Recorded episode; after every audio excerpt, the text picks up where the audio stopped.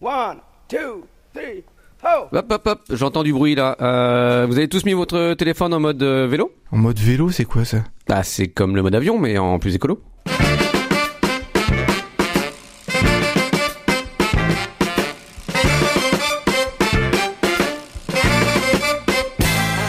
Tout le monde, vous écoutez Pause Vélo et on est heureux de vous retrouver pour cette nouvelle année.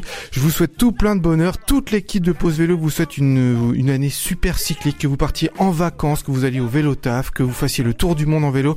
On espère que ça sera une année. D'ailleurs, il y a deux roues dans 2020 si on regarde bien, les deux zéros. C'est peut-être un signe précurseur. Il y aura aussi une année d'élection et on sait que les maires sont très importants pour les cyclistes parce que c'est eux qui installent les pistes cyclables. Autour de la table, dans ce studio, aux manettes ou au bouton plutôt. Comment ça va? Ça va bien, merci. Bonne année à vous tous aussi. Bonne année. T'as fait quoi de tes vacances? T'as fait du vélo un petit peu? Je fais de moins en moins de vélo, euh, malheureusement, parce que je suis revenu euh, dans la ville où j'habite et en fait, euh, maintenant, je marche plus et beaucoup plus. D'accord. mais c'est- Non mais c'est déjà bien. Les cyclistes sont amis des piétons. Nicolas, qui était déjà chroniqueur, comment ça va? Salut, ça va? La barbe a poussé T'as fait Père Noël pendant les vacances? Voilà, rétréci depuis la dernière fois, je pense plutôt. Et qu'est-ce que t'as vécu en vélo ces derniers temps? En vélo, pas beaucoup, parce que moi je me suis éloigné du centre-ville et je suis plus en voiture maintenant. Mais tout le monde a des excuses à deux balles alors j'ai Ouais. l'impression aujourd'hui. Ça c'est bien, hein bravo. Céline, alors Céline t'étais venue nous parler de ton triporteur, qu'on en fait qui n'est pas un triporteur mais un... euh, si on dit un triporteur? Triporteur. Un triporteur. Toi, tu voulais que ce soit un tricycle, mais, Mais c'est un triporteur. Voilà. Ça va? Ça va très bien. Je continue toujours à l'utiliser et les enfants aussi. On est venu en vélo aussi aujourd'hui. Et t'as des projets pour 2020 en vélo? Euh, oui, on cherche un tandem pour pouvoir emmener euh, les filles euh, sur leur lieu de gym. Eh ben parlons-en un petit peu. C'est pas facile de trouver un Non, tandem. c'est pas facile. Puis en plus, nous, il nous en faut un avec une taille plus petite derrière pour les enfants et une taille bah, moyenne devant. Donc c'est compliqué d'en trouver un comme ça, ouais. C'est c'est marrant, moi j'ai l'impression que dans la famille, tout le monde n'est pas d'accord pour le tandem. hein. Non, tout le monde n'est pas d'accord, mais ils n'auront pas le choix. Est-ce qu'une Rosalie, ça serait pas plus simple? Euh, non, non, non, c'est trop large une Rosalie. Ah. euh. Non, c'est parce que Juliette, elle prend le bus euh, le soir pour y aller et au retour, bah, il y a plus de bus à Alençon à 20h30, donc chaque fois on prenait le véhicule. Franchement, pour la, distance qu'on a à faire, elle va apprécier, t'inquiète, elle va s'y faire, Juliette. Hein. Eh ben l'appel est lancé en tout cas. Si vous avez un tandem où il y en a, il y a une place qui est un peu plus petite. À l'arrière, ouais. Eh ben sachez que Céline est prête à racheter. Contactez l'émission, vous allez sur pausevélo.com ou sur la page Facebook ou Twitter, enfin contactez-nous. En tout cas, on a une acheteuse en Normandie. Faut peut-être pas que t'ailles le chercher à l'autre bout Oh, bah, du monde. après, ça dépend. hein. Il faut pas que ce soit très loin non plus, mais euh, voilà. Après, on... Stéphane, il verra, hein. il s'arrangera. Alors Stéphane, c'est son mari. mari, Voilà, tu elle voilà. parle comme si tout le monde connaissait ah, bah, tout le monde. excusez-moi, ah oui. Bah, Comment il va d'ailleurs? Il va très bien. euh. Et on a un petit nouveau, la voix que vous venez d'entendre, c'est Sylvain. Comment ça va? Bah, Ça va super, merci et toi? Moi, ça va. Alors, le truc, toi, Sylvain, euh, en fait, je t'ai fait venir dans l'émission parce que il va falloir qu'on te convainque de faire un peu plus de vélo que ce que tu fais, non? Bah ouais effectivement ouais j'en fais pas euh, j'en fais pas énormément mais en même temps euh, alors moi aussi j'ai une petite excuse hein. je travaille à la maison donc euh, j'ai pas besoin de prendre le vélo pour aller de chez moi à chez moi j'en fais plus depuis que je vis en région parisienne mais j'en fais peut-être pas encore assez ouais. Voilà. Bah, moi, j'ai parlé qu'à Céline dans cette émission parce que c'est la seule qui fait du vélo. Incroyable. Et je suis venu, et je suis venu en vélo, cela dit. Oui, c'est Ah, vrai. je Et t'es en retard. T'es arrivé Vélo euh, à toute vitesse. Ça fait un. Ouais. Comment on appelle cette figure-là contrôlé. où tu ouais dérapage en même temps que tu sautais de la selle. Enfin, c'était Ouais. magnifique. On aura dû filmer ton arrivée. On a une émission qui est aujourd'hui placée sous le signe du bonheur. Céline, tu vas nous citer tout plein de petites choses que nous autres cyclistes vivons et qui nous rendent heureux. 20 petits plaisirs du vélo urbain, oui, dans la ville, en allant au travail, quoi, les petites choses toutes simples auxquelles on ne pense plus, mais qui font du bien. Alors le numéro 21. C'est tout simplement transmettre le virus du vélo à ses proches, ses collègues, ses amis. Et moi, j'essaie tous les jours de le faire. Bon, ça marche de temps en temps, mais c'est vraiment agréable de voir les gens prendre leur vélo maintenant, euh, plus qu'avant en tout cas. Eh ben pendant les vacances, moi j'ai mis ma petite fille sur le vélo sans les roulettes et je te jure que ça m'a fait des frissons. Ouais. j'ai failli en verser une larme. Oh, c'est mignon Et le bonus, c'est que en plus, c'était sur le vélo sur lequel moi j'ai appris à faire du vélo, sur le vélo où euh, ma ma mère a Ouais. appris à faire du vélo. Le vélo, il a mot 80 ans et on est on pense qu'il a plutôt un siècle le vélo. Donc. Excellent, ouais, c'est bien. Donc moi la numéro 21 me touche beaucoup. La numéro 20. Se dire qu'on utilise un moyen de transport à la fois bon pour la santé, mais aussi pour la planète. Et c'est vrai. Pour la santé, ça, je peux vous le dire, c'est que ça doit faire ouais, maintenant un an et demi que je fais que du vélo. Et euh, bah, je suis moins malade. Numéro 19. Prendre le temps d'observer les passants et les autres usagers de la route pendant l'attente au feu rouge. Et on peut aussi leur parler. Ce que je peux rajouter là-dessus, c'est que ça m'arrive plein de fois d'être arrêté au feu rouge sur mon vélo et de me parler à moi-même et Ah, de voir des aussi, passants ouais. qui passent et qui disent qu'est-ce qu'il fait l'autre gogol là c'est ça, Combien de fois ça m'est arrivé ça Je peux rajouter aussi que depuis que je fais beaucoup moins de vélo, les gens me disent moins qu'ils m'ont vu euh, en centre-ville. Et D'habitude, quand on est en vélo, je fais, ah tiens, je t'ai vu l'autre fois, ah je t'ai vu, je t'ai vu. Tout le monde, tout le monde te voit en fait.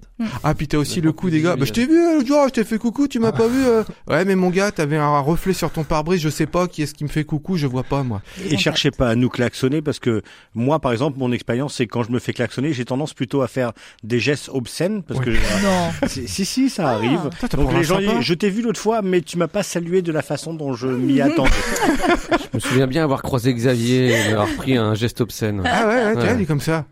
Numéro 18. Se laisser porter par les descentes, tout simplement. Voilà, se laisser aller quand il y a une grande, grande descente. Et attends, un petit moment frisson, le petit bruit du vélo qui est en roue libre, tu sais, le petit... Ouais. Ça, ça- Ouais. Ah, ça- tu, le fais bien, tu fais vachement J'ai bien. cru qu'il y avait un vélo à côté de moi. C'est incroyable. Numéro 17.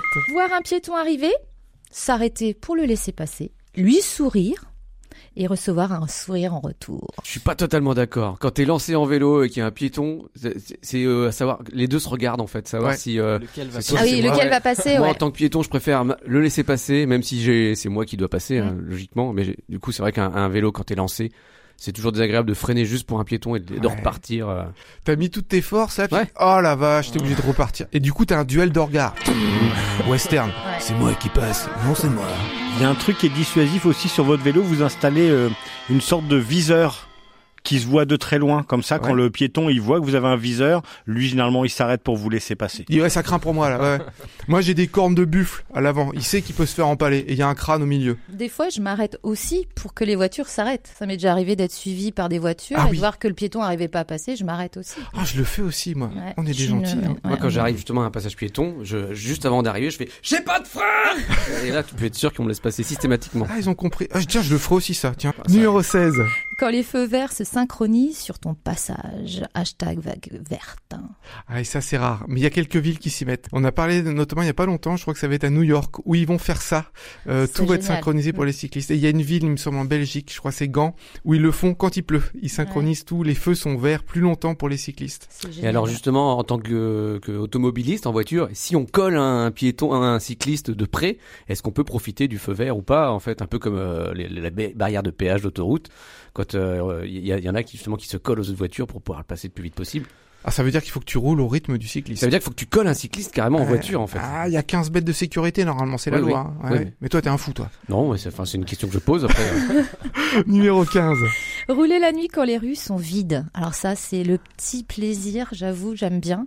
Ou alors il y a plus personne, même dans- dans les rues, avec les gens qui te regardent bizarrement parce que dans le centre-ville, tout le monde croit que t'as pas le droit d'être en vélo. Et euh, dans la rue piétonne. Et là, c'est le plaisir, quoi. Il y a rien, il y a pas de bruit. La Personne. ville t'appartient. Voilà, c'est ça. Numéro 14. Quand au milieu d'un trajet survient une idée lumineuse, et oui, pédaler favorise la réflexion. Alors, je viens insister lourdement sur ce que tu viens de dire. J'ai un copain qui est prix Nobel. Je vous jure que c'est vrai. Il est prix Nobel de chimie. On l'avait d'ailleurs invité à l'émission. Et une fois, il habite dans mon quartier. Et il passait euh, en vélo à côté de moi. Puis euh, je lui fais coucou. Il s'arrête pour euh, me dire coucou. hein, puis il dit, je continue parce que j'avais pris le vélo euh, pour cogiter. Et là, je suis en pleine cogitation. Je te laisse. À plus. Excellent. Donc, si vous voulez avoir un prix Nobel, commencez à cogiter sur votre vélo. Numéro 13.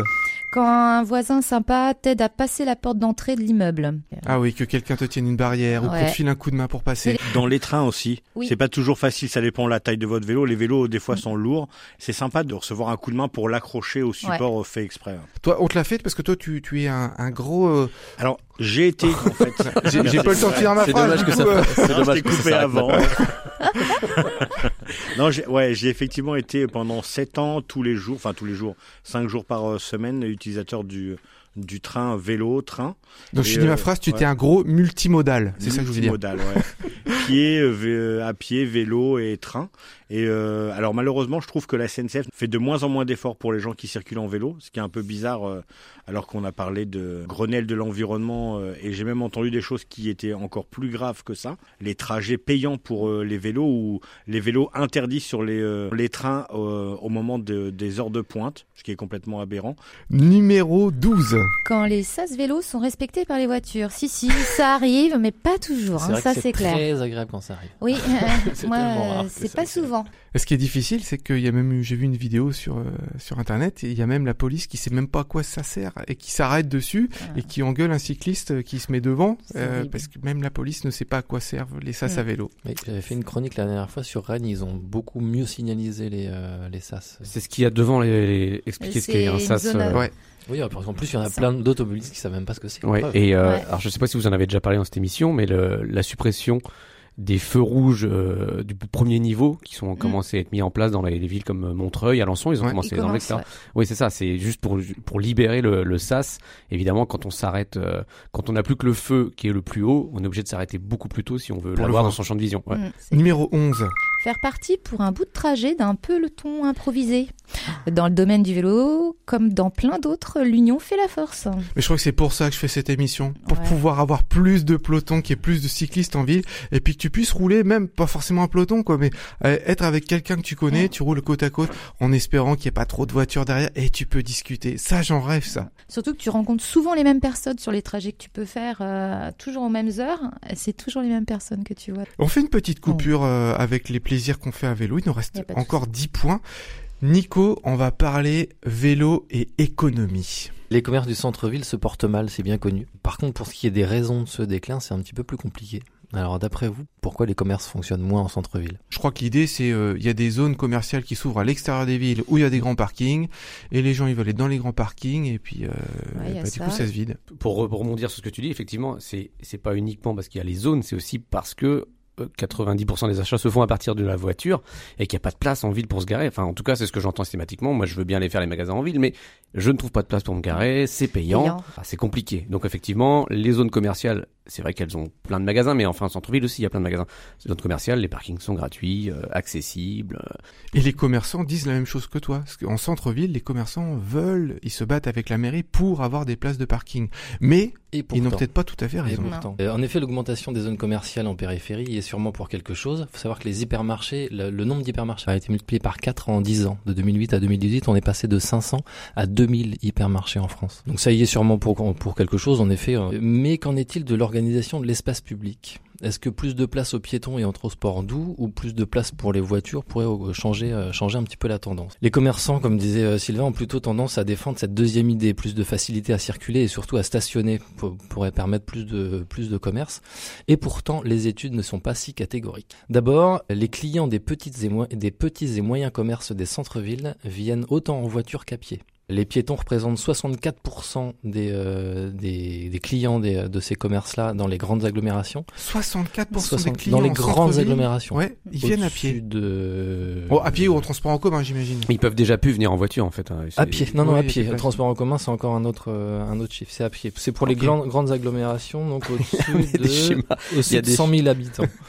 Ah, le pauvre, ouais, il il avait, Eh oui. Nicolas, il a tout, tout plein de dossiers avec des Oui. camemberts et des Oui, machins. il y a des graphiques. Je sais pas comment tu Non, vas euh, étudié la chose. retranscrire ça à la radio, des camemberts et J'ai histogrammes. j'ai simplifié. Donc 64% dans les grandes agglomérations, donc c'est des clients piétons, et 46% dans les villes moyennes. Pour les petits et euh, moyens commerces de la périphérie, on descend à en- en- environ 40% de piétons. Donc piétons, après oui en effet, il y a, y, les- il y a les transports en commun, c'est une dizaine de pourcents, donc c'est assez, euh, assez marginal pour les, euh, pour les transports en commun. Euh, ensuite, ces ces clients viennent pour euh, 80% environ du centre-ville déjà. C'est-à-dire que les, les clients euh, des centres, du centre-ville sont principalement des habitants du centre-ville. Ouais.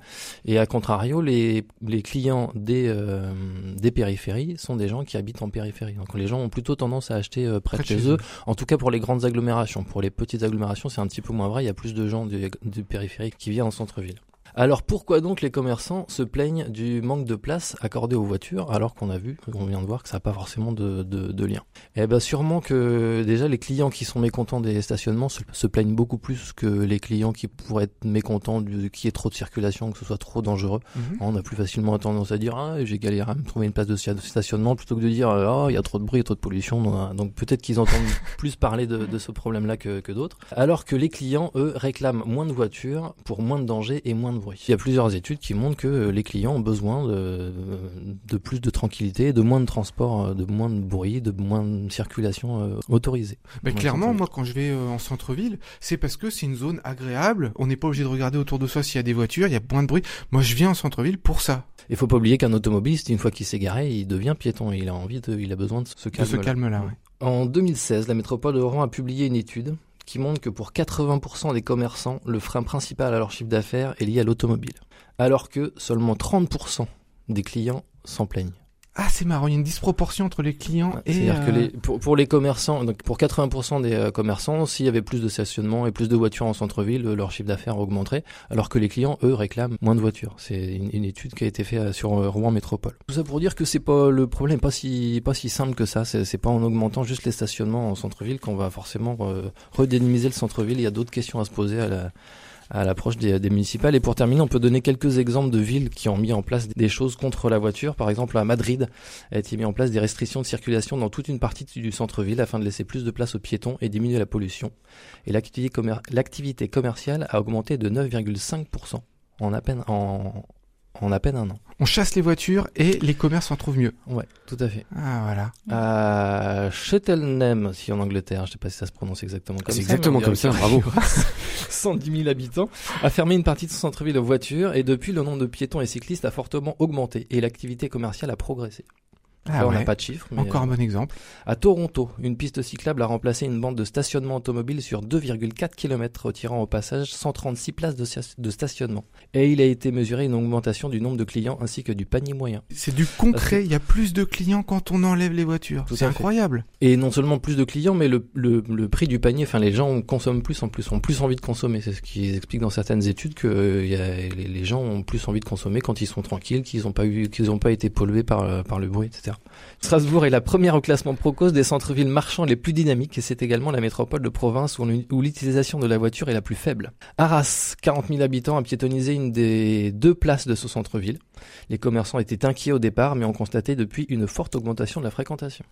Mais tu parlais de Strasbourg, il y a même une rue de Strasbourg où ce sont les commerçants qui ont demandé que leur rue soit piétonnisée, qu'il n'y ait plus de voitures, parce qu'ils savaient que ça serait bon pour leur business. Bah, à partir du moment où il y a des études qui ont été faites comme celle que je viens de vous parler, les commerçants se rendent compte qu'en effet, c'est c'est dans leur tête que c'est lié au stationnement en fait. Que les clients, eux, ont envie de moins stationner. Et puis je dirais que quand on enlève une place de parking voiture, où il y avait un conducteur, on peut mettre 8 vélos. Donc euh, à la place d'une voiture, on a 8 clients, c'est quand même génial. Je vous propose qu'on parte à l'aventure, on va retrouver l'aventurier solitaire qui part à la conquête de l'Est, au Cannes sur son vélo en route pour le Japon. Je reprends la route et je suis arrivé enfin chez moi, à Gaziantep. Je te dis pas l'émotion quand je suis arrivé devant le panneau Bienvenue à Gaziantep. Je m'arrête pour prendre des photos à l'entrée de la ville et là, je vois une bande de jeunes foncer à vélo. Mais ils sont en position couchée sur la selle. Les gars dépassent les voitures sur le périph tellement ils vont vite. Du coup, ils se font dénoncer et la police arrive. Pendant que je faisais encore des photos, ils viennent vers moi en me disant euh, ben, il y a des gens qui ont appelé pour dire qu'il y avait des jeunes qui nuisaient à la circulation à vélo. Moi, je regarde l'agent de police, j'ai les yeux pleins de larmes. Je fais ben, c'est pas moi, moi j'arrive à, vélo là, après 9 ans d'absence depuis la Suisse. Ils voient bien que je suis pas équipé pour, pour faire de la descente à 70 km à l'heure ou 80. Enfin, je sais pas du tout à combien rouler quoi.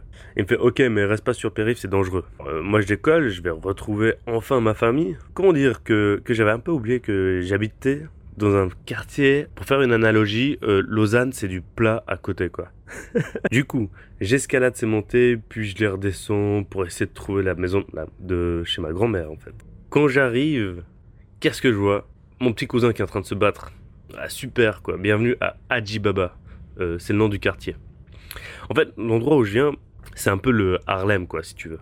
Pendant mon séjour de deux semaines, il y aura trois gamins qui seront plantés aussi euh, au couteau. Tu vois un peu euh, l'ambiance, quoi. C'est pas l'endroit le plus funky de toute la Turquie, quoi. Mais moi, c'est ce que je préfère, parce qu'il y a ma famille. Et en parlant de famille, je suis à 100 mètres de ma grand-mère.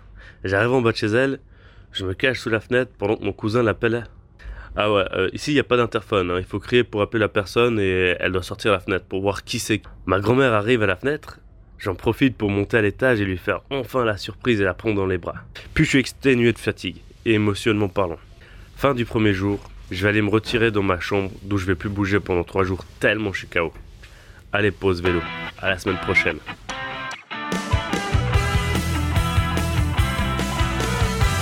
Merci Okan de nous faire euh, rêver. Sylvain, tu vas confirmer un petit peu ce que disait euh, tout à l'heure euh, notre confrère. Oui, tout à fait. Alors déjà, avant de démarrer, je voulais euh, remercier Eric de m'avoir euh, convié euh, à faire cette petite chronique. Je me souviens, on était début décembre, j'ai reçu un, un samedi soir, moi j'étais un peu éméché, mais j'ai reçu un, un texto, c'est veux-tu faire une chronique euh, euh, veto? J'ai dit bah super, donc je fais un truc sur le grand retour d'éthique, et puis en fait le lendemain matin, j'ai vu que c'était vélo, pas veto, donc Ah oui, oui, ça a complètement pardon, changé. j'ai- mal écrit sur mon texte. Non, non, bah, c'est c'est- T9, c'est infernal. oui, c'est ça, c'est, je suis sûr de l'avoir mal vu.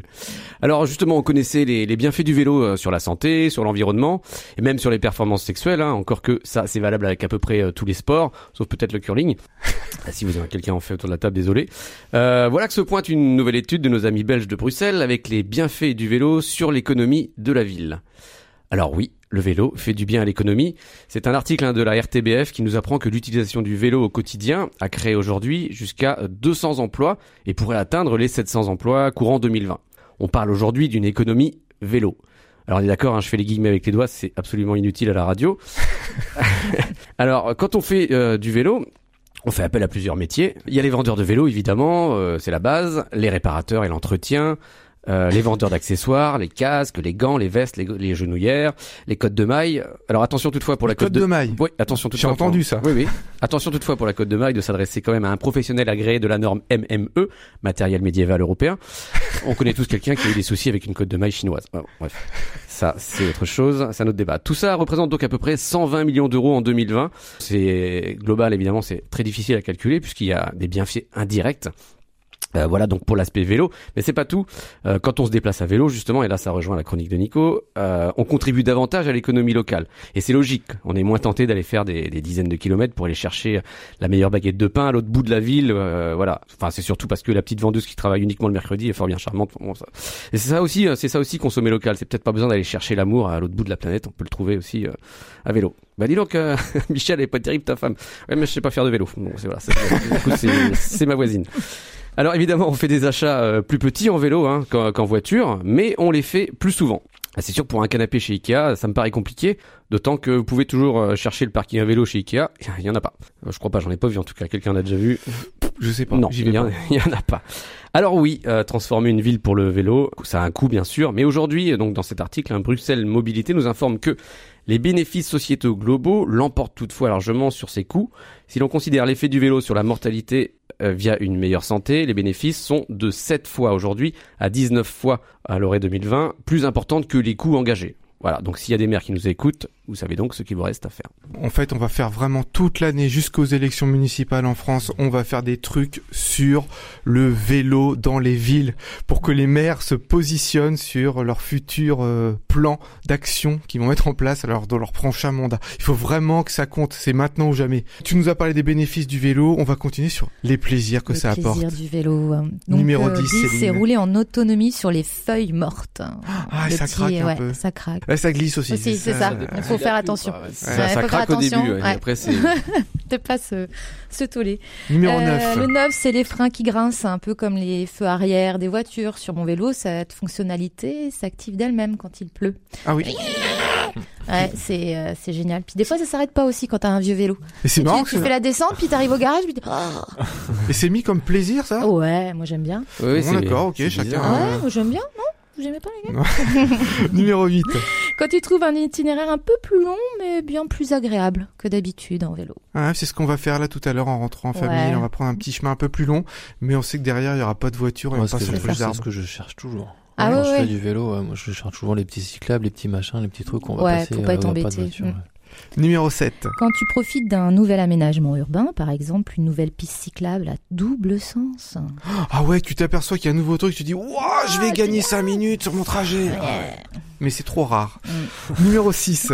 Ce moment où la cote qui te paraissait difficile la première fois devient une formalité. Ah oui, quand euh, ça fait Quand 3-4 mois que tu l'as fait. Ouais. Surtout quand tu viens de t'acheter un vélo électrique. Ouais.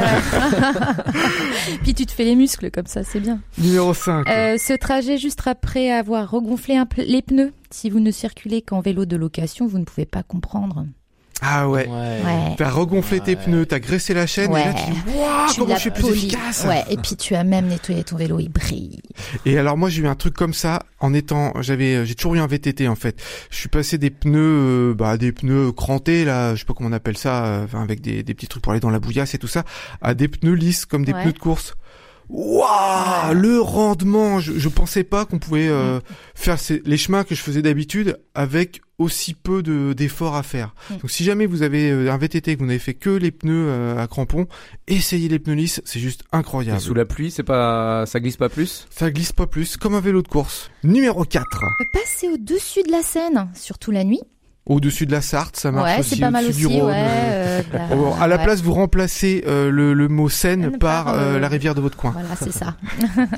Euh, le plaisir numéro 3. Pendant plusieurs années, je suis allée de chez moi au boulot en Vélib. Je n'ai jamais mis plus de 30 minutes. Je le sais parce qu'au-delà, c'était plus cher et j'ai vérifié. Le trajet prenait tout juste environ 28 minutes.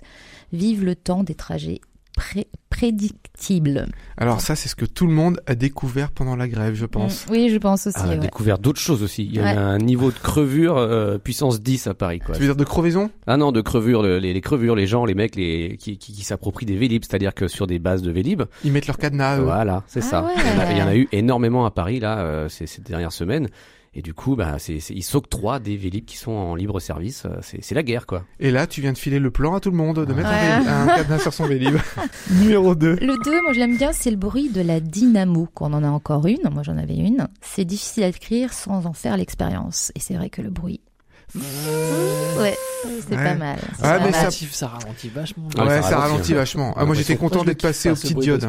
Ah ouais, t'as l'impression qu'on te tire derrière là, tu que c'est ça. On a des mollets ou on en a pas, hein, Ah, les gars. Pardon, Céline, on Mais tu m'as pas l'air bien objectif quand même. Hein. Number one, rouler sous la pluie avec le bon équipement et arriver quasiment sec. Alors moi j'ai fait l'expérience sans l'équipement et c'était marrant aussi. On était quatre, on était trempés, mes enfants aussi, et on a rigolé, rigolé, rigolé. C'est marrant quand tu rentres chez toi que tu peux te changer. Parce que Quand quand t'arrives au boulot, sécher, c'est ce que j'allais dire. Ouais, Quand Ah bah te écoute, euh, on pouvait pas faire autrement, fallait bien rentrer. Hein. Ouais, ouais, non, mais c'est Il s'est mis à pleuvoir, on était mais euh, trempés. À Moi, j'aurais, si- j'aurais remplacé euh, pluie par neige. S'il y a un truc que j'adore, c'est faire du vélo sous la neige. le bruit. Ouais. Pas les pneus lisses là, vraiment. Ouais, voilà. Moi avec mon vélo je peux pas là. À part si t'es maître nageur, arriver mouillé au boulot, c'est quand même pas terrible. Non, ouais.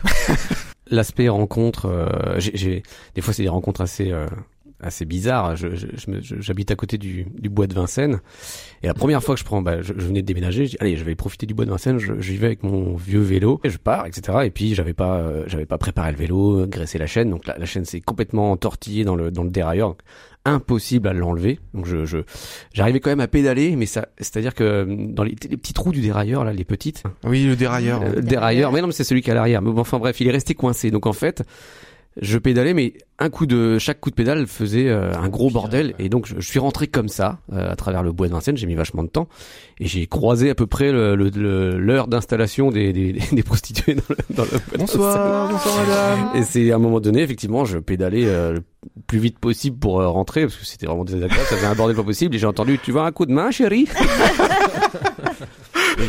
J'ai- que j'ai refusé parce que je me suis dit que ça, je pouvais quand même continuer malgré tout, euh, malgré ce bruit infernal, mais je pouvais pas passer inaperçu euh, dans le bois. Pourtant, c'est peut-être elle qui aurait eu le lubrifiant. Ah. Ok, euh, je savais pas qu'on pouvait. euh, C'était peut-être ça proposer d'ailleurs. Il va être grand temps que cette émission s'achève. On passe à l'agenda de Gwendal. Salut à tous les cyclistes francophones, c'est encore Gwendal pour vous présenter l'agenda des événements à venir. Pour ce début d'année, on commence très fort avec les Vélofolies. Donc, du 17 au 19 janvier à Courtrai en Belgique, c'est un énorme salon cycliste. Euh, si vous vous y rendez, vous pourrez observer euh, les tout derniers modèles de vélos, que ce soit euh, VTT, BMX, route, électrique et encore bien d'autres. Donc ça couvre tous les types de vélos.